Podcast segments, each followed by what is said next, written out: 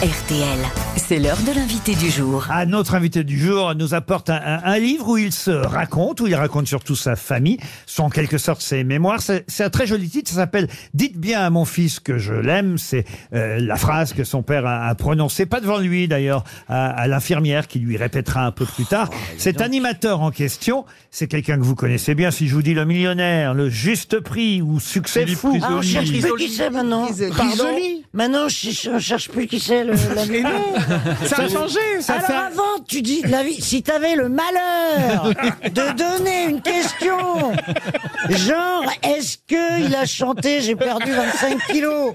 L'autre, il devenait fou. Mais maintenant, l'invité mystère, on dit qui c'est. Mais c'est fini, c'est plus Il n'y l'invité a mystère. plus d'invités. Ça fait un moment déjà. Je vous demande d'accueillir Philippe Risoli. C'est aux éditions de l'Archipel que Philippe Risoli publie Dites bien à mon Ah, croyais fils qu'on m'avait que je filé l'aime. son nom. Qu'est-ce que vous dites, Christine Ben, Bravo je, je me disais, peut-être que euh, comme personne va trouver qui c'est, on me donne à moi son nom pour qu'il ne soit pas trop humilié si personne le trouve. On aurait trouvé Philippe Risoli, il suffit que je dise effectivement le millionnaire, le juste Mais prix. et c'est qui l'autre? Il y a deux invités mystères. Elle est folle. C'est Marc-Antoine Lebré qui est rentré. Qui un invité mystère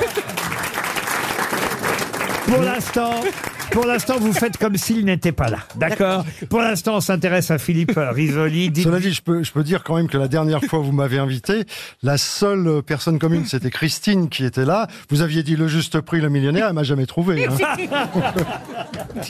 Bah oui, parce que il y a longtemps qu'elle ne regarde plus la télévision. Vous savez, peut-être que j'aurais dû dire Star Quiz. La, Ah, oui. la première Ah oui. émission que vous avez animée Ou sur Canal. Cuitas les patatas. Ah, C'est autre chose, mais c'est pas le vrai titre, ça.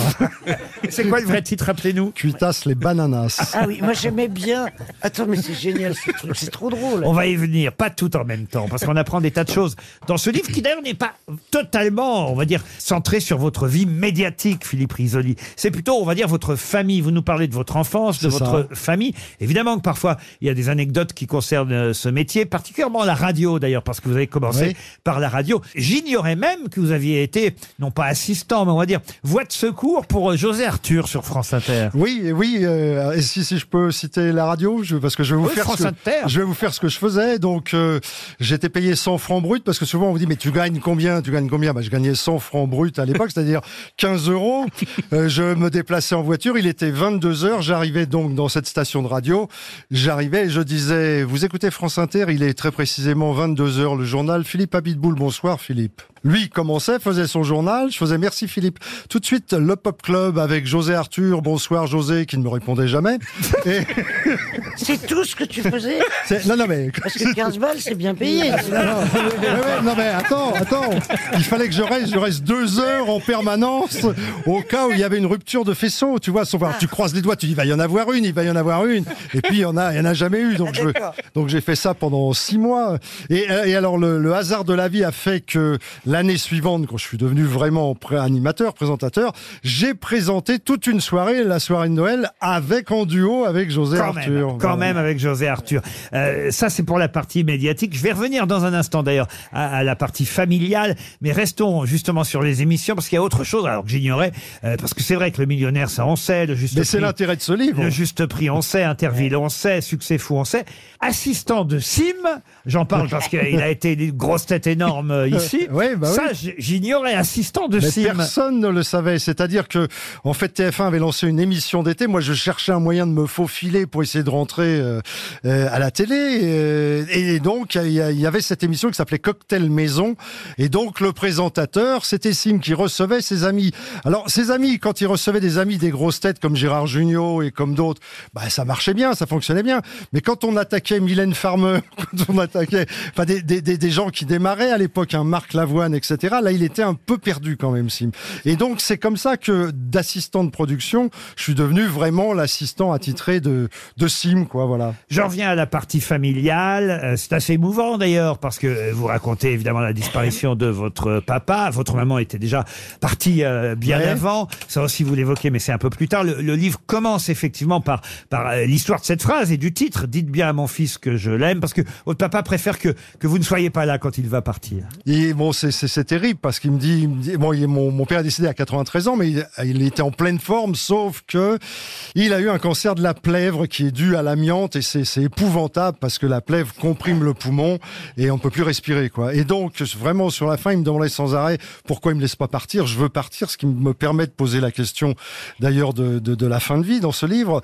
Et, le dernier jour, enfin l'avant-dernier jour, je me suis approché de lui et il m'a dit cette phrase terrible va-t'en, je ne veux pas que tu me vois mourir. Et le lendemain, l'infirmière m'a appelé en me disant votre père est, est parti, apaisé selon elle, et sa dernière phrase a été dites bien à mon fils que je l'aime. Ce qu'on ne s'était jamais dit de son vivant. euh.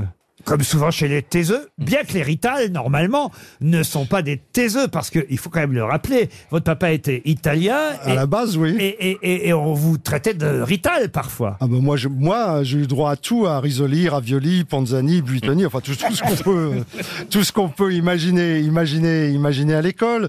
Mais ça, ça, m'a jamais vraiment affecté parce que moi où j'étais, c'est ce que je raconte, c'était une sorte de Paris, le 18e, parce que je suis un vrai Parisien. La 10 zone, vous dites que c'était la zone. bah parce que ça s'appelait la zone. Euh, c'est, c'est- maintenant c'est devenu l'hôpital Bichat, mais à cette époque-là, il n'y avait pas encore le périphérique et c'était la zone. Et nous, on allait jouer, on allait, on allait fumer des P4, on allait. Vous dites même, je suis né entre deux portes. Oui, la porte de Clignancourt et la porte de Saint-Ouen. Et alors justement, restons dans ce quartier parce que ça aussi, c'est un truc incroyable. D'abord, j'ignorais que vous aviez une passion, c'est la photographie, un peu Ouais. comme Nikos Aliagas euh, aujourd'hui.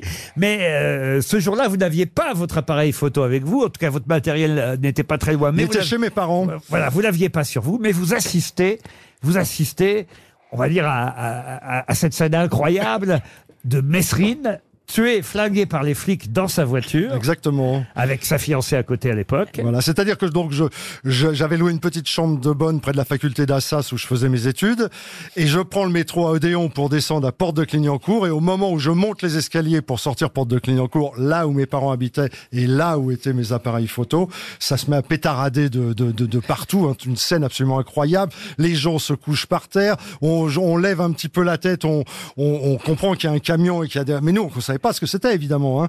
Donc voilà, et puis alors, alors après il y avait pas évidemment il y avait pas encore les portables, il y avait pas tout ça, Euh, mais on, on a pu s'approcher très très près de la voiture parce qu'on ne comprenait pas ce qui se passait avant que tu, avant qu'il y ait des cordons de, de, de, de police et que les différentes radios arrivent sur place quoi. Des photos, vous en avez faites après, et particulièrement, euh, vous avez photographié euh, vos parents, plus récemment, évidemment, euh, une, la dernière photo, vous montrez de, de votre papa, qui vous donne finalement indirectement le titre de ce livre, sont vos mémoires, publiés euh, chez euh, l'Archipel. Voilà, c'est c'est la c'est la première partie parce que euh, je, au départ je pensais m'arrêter là. Il y a les vacances en Bretagne, où j'ai bien compris que il y, a- il y aurait une suite, Il y aura une suite. parce qu'il n'y a pas les grandes années TF1 là-dedans. Voilà. Il n'y a pas TF1, il n'y a pas RTL. Il n'y a pas Car RTL. j'ai- Car j'ai été sur RTL un petit moment à la matinale. Il y a la première fois où Euh, vous êtes contacté par Raymond Castan, qui était directeur des programmes, mais finalement ça se fera pas.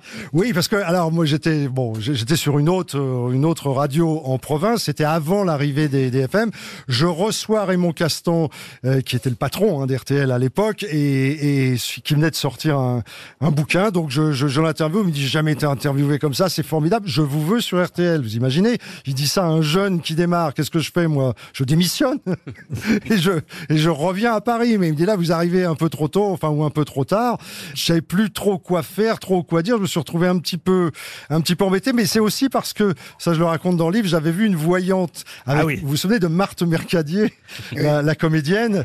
Et alors Vous étiez quand- un peu devenu presque son photographe officiel à Marthe Mercadier. Ex- exactement. Elle m'emmenait avec elle à RTL, dans les autres stations de radio. Et donc, euh, Marthe adorait les voyantes. Et un jour, euh, je l'accompagne et elle me pousse euh, dans ce truc-là. Et après, j'ai réalisé après, mais elle me dit, je vois RTL en lettres d'or. Et sauf qu'après, je me suis rendu compte qu'elle elle avait sa radio qui était branchée sur RTL.